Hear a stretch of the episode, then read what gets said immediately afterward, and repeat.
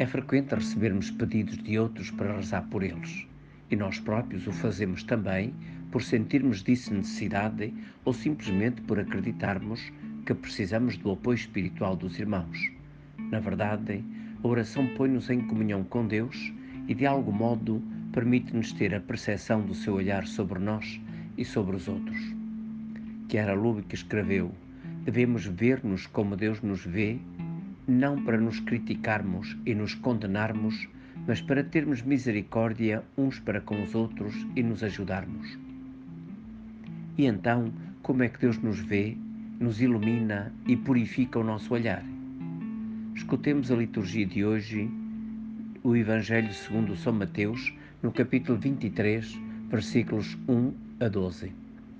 Naquele tempo, Jesus falou à multidão e aos discípulos, dizendo: Na cadeira de Moisés sentaram-se os escribas e os fariseus.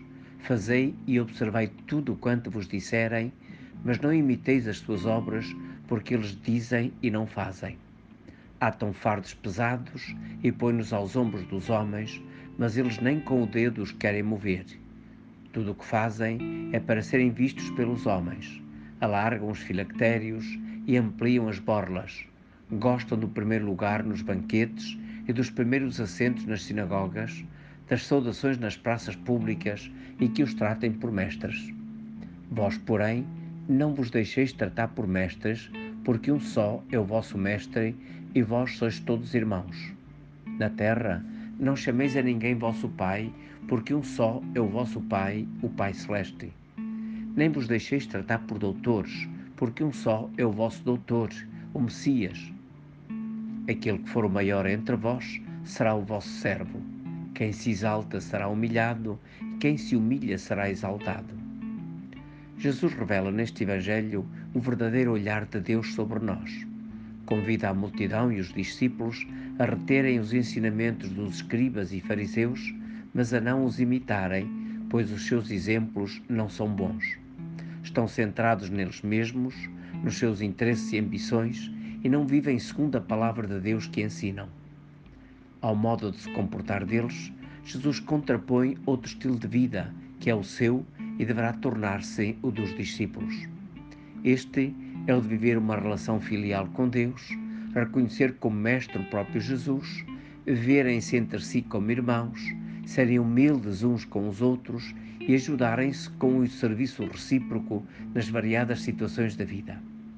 Jesus deu, ele mesmo, o exemplo do amor que dedicou aos seus discípulos. Além de lhes ensinar muitas coisas, também fez oração por eles. Fê-lo, em especial por Pedro, como atesta o Evangelho o Senhor disse: Simão, Simão, olha que Satanás pediu para vos joeirar como trigo, mas eu roguei por ti para que a tua fé não desapareça. E tu, uma vez convertido, fortalece os teus irmãos. Depois reza também por todos, tanto os que ele escolheu como aqueles que nas gerações sucessivas se tornariam discípulos, dizendo: Não rogo pelo mundo, mas por aqueles que me confiaste, porque são teus. Não rogo só por eles, mas também por aqueles que hão de crer em mim por meio da Sua palavra.